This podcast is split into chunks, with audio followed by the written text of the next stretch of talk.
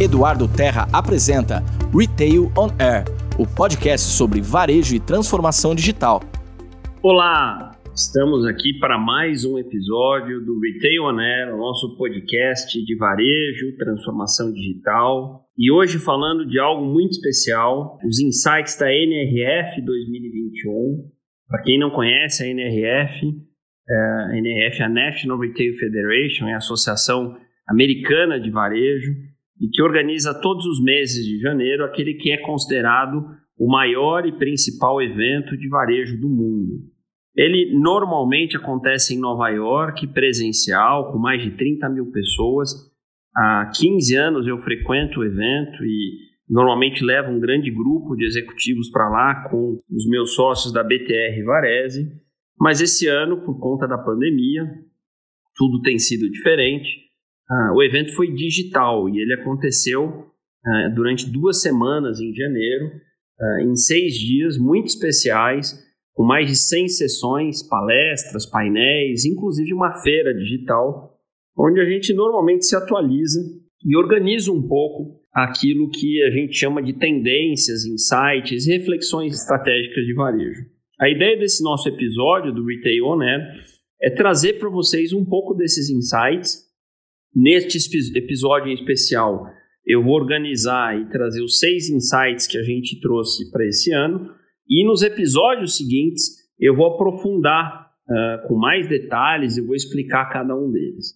Então, durante esse ano, termos como a própria Covid-19, aceleração digital, o 5G, o ISD, que a gente vai falar, que é a questão da governança, da responsabilidade social e da ambiental, a questão da equalidade, né, os robôs, os ecossistemas, a jornada do consumidor, a transparência de dados, a inteligência artificial, a experiência protegida e segura por conta da pandemia, a resiliência das empresas, a produtividade das empresas, a continuidade da colaboração, a disrupção, o live shop streaming, enfim, são algumas das expressões e termos, muitos deles em inglês, e eu prometo que nós vamos passar por todos eles aqui nesse episódio e nos futuros, onde a gente vai explorar um pouco a NRF.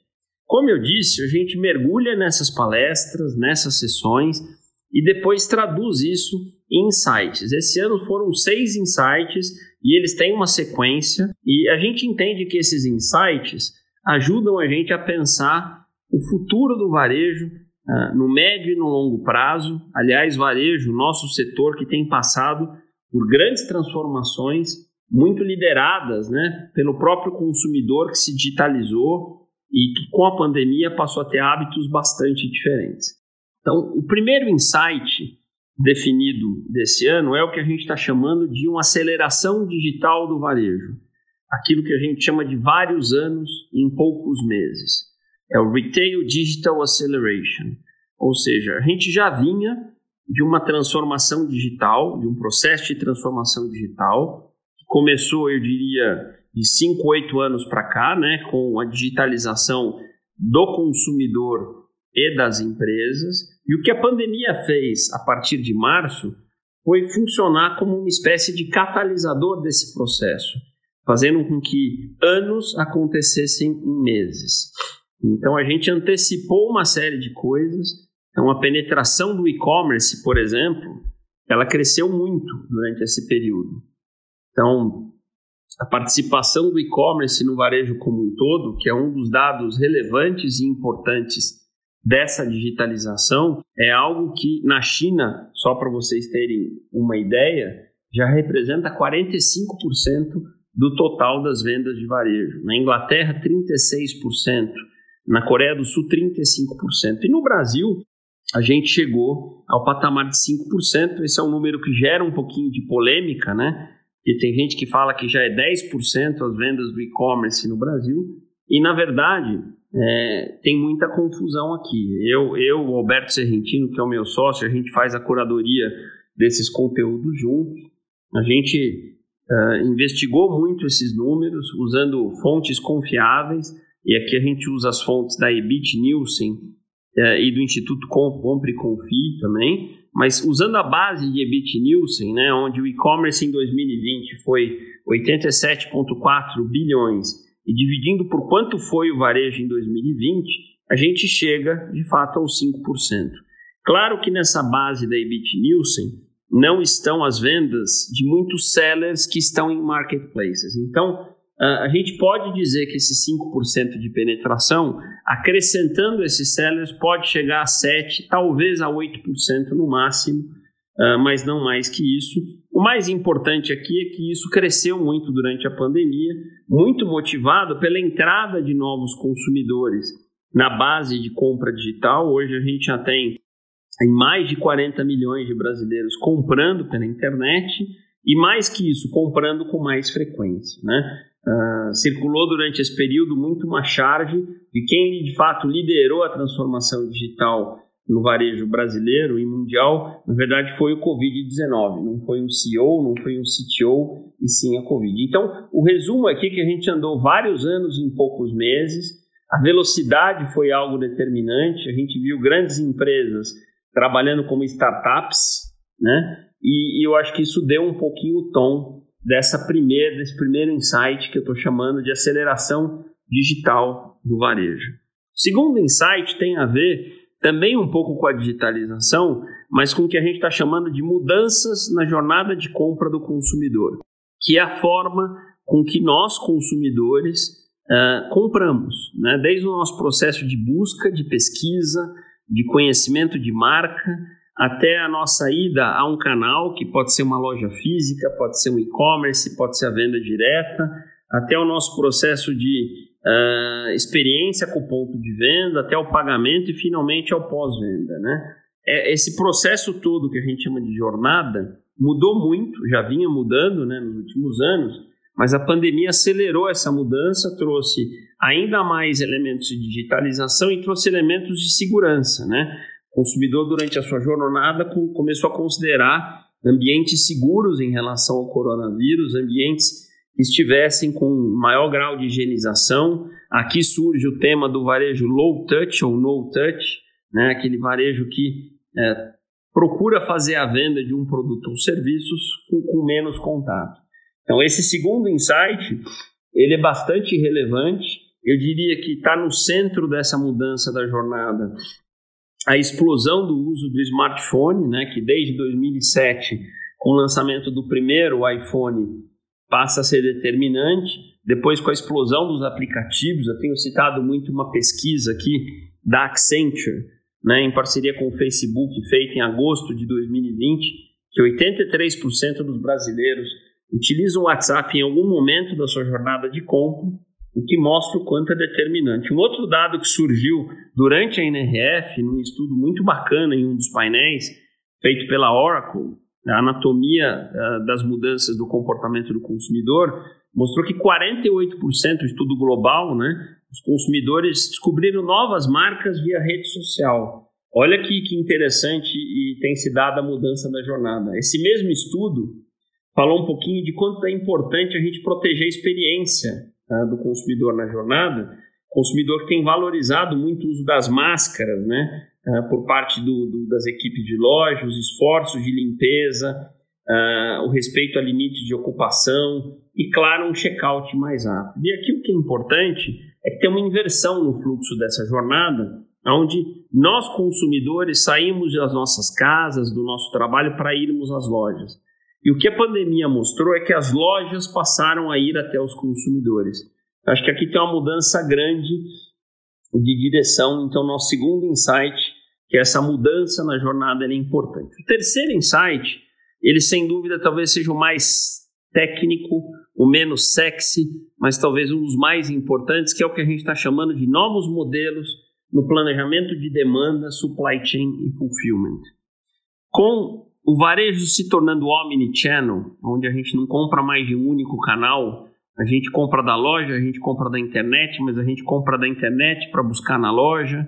Só que o produto que a gente comprou da internet é a loja que manda.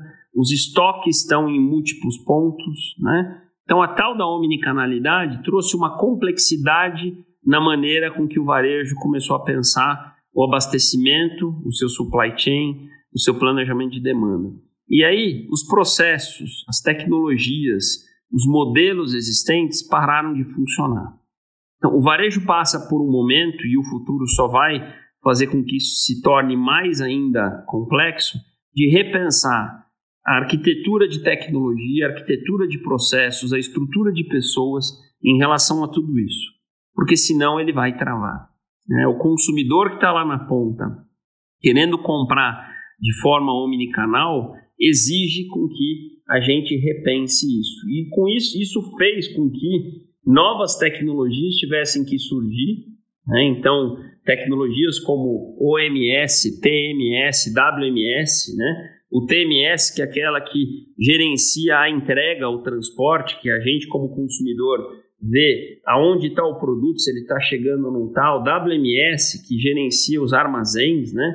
aonde o produto está guardado, e o OMS, que é o grande maestro, que orquestra todos esses pedidos feitos. A inteligência artificial e o machine learning fazem com que a gente crie inteligência em todo esse processo. O blockchain passa a ser uma avenida de transmissão segura de dados. Então, uma das palestras que mais me chamou a atenção na NRF foi de um case de segurança alimentar, onde a gente consegue ter rastreabilidade, né? Dos produtos comprados muitas vezes no supermercado, sabendo em que fazenda ele veio, da onde ele qual foi o produtor, enfim. Então, o blockchain, que antes era associado só a criptomoedas, passa a ter uma aplicação em toda essa discussão do fulfillment da cadeia de abastecimento, enfim. Então, aqui a gente vê o protagonismo desses temas, que eram temas muito de operação, o quanto ele se torna tecnológico, né, o quanto dados se tornam relevantes para que isso funcione, e, claro, o quanto a omnicanalidade fez com que a complexidade disso tudo uh, se tornasse crítica. Nosso quarto insight a gente chamou de novos canais e inovações nos modelos de venda. A gente percebeu que a, a forma de se vender tradicional, que é a loja, o e-commerce, a venda direta, não eram mais suficientes para entender um consumidor cada vez mais digital e que começava a pensar em formas diferentes de comprar. Né? Então daqui surge o social selling, que durante a pandemia explodiu, onde vendedores se tornam loja, né? pessoas, influenciadores se tornam loja, o WhatsApp se torna um dos canais de venda mais importantes. Aqui vem o live shop streaming, que é a gente combinar canais de conteúdo com canais de venda, e isso tem, a partir da China, crescido muito mais chegado no Brasil. Os próprios marketplaces entram aqui. Enfim, canais de venda, né, que eram basicamente um enquadramento simples de três ou quatro alternativas, hoje se tornam múltiplos e uma busca por inovar e fazer diferente. Então a gente viu durante a pandemia a busca do varejo de fazer coisas diferentes na sua estrutura de canais, nas suas estratégias de venda, de novo fazendo a loja sair uh, de uma forma estática, passiva, indo até o cliente. Isso nos leva ao quinto insight, que é aterrissar toda essa discussão e discutir qual é o novo papel da loja. Então, o quinto insight é justamente esse novo papel da loja, uma loja não mais passiva, analógica, e sim uma loja digital, ativa, um hub onde colaboradores de venda, vendedores, eh, não chegam 10 horas da manhã se for no shopping, 8 horas da manhã se for na rua, esperando clientes entrarem para comprar, e sim passam a trabalhar numa base, ativando produtos, serviços de forma digital para consumidores que estão em casa, no trabalho ou na rua, conectando essa loja com seus produtos e serviços a eles. Né? Essa loja também serve de hub logístico, fazendo cada vez mais aquele papel de mini hubs de estoque, né? fazendo aquilo que a gente chama de uma omnicanalidade plena. A loja é uma forma da gente adquirir clientes, a loja é um ponto de experiência, enfim. E, e, talvez a pergunta que a gente mais tenha respondido nos últimos anos é se a loja física vai morrer. A resposta é muito simples. Se for aquela loja antiga, como eu coloquei, passiva, analógica, uh, pouco interativa, sem experiência, não integrada, ela já morreu. Se a gente está falando de uma loja com muita experiência, integrada aos demais canais da empresa, digital, ativa, ela só vai ganhar relevância e só vai crescer do ponto de vista estratégico nos próximos anos. Então, tem uma discussão importante e aqui a gente tem provocado uh, os varejistas e as empresas de varejo a repensar e exercer isso.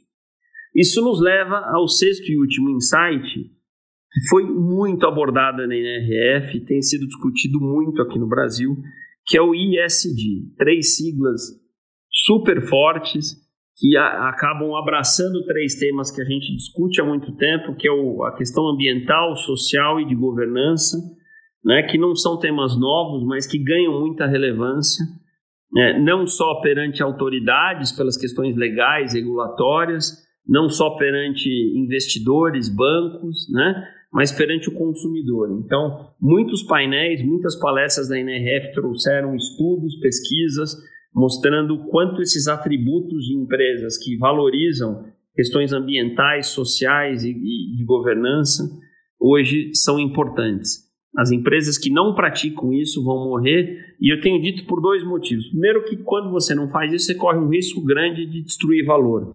Você corre riscos grandes de perder reputação, né, por um escorregão ambiental, por um escorregão social ou de governança.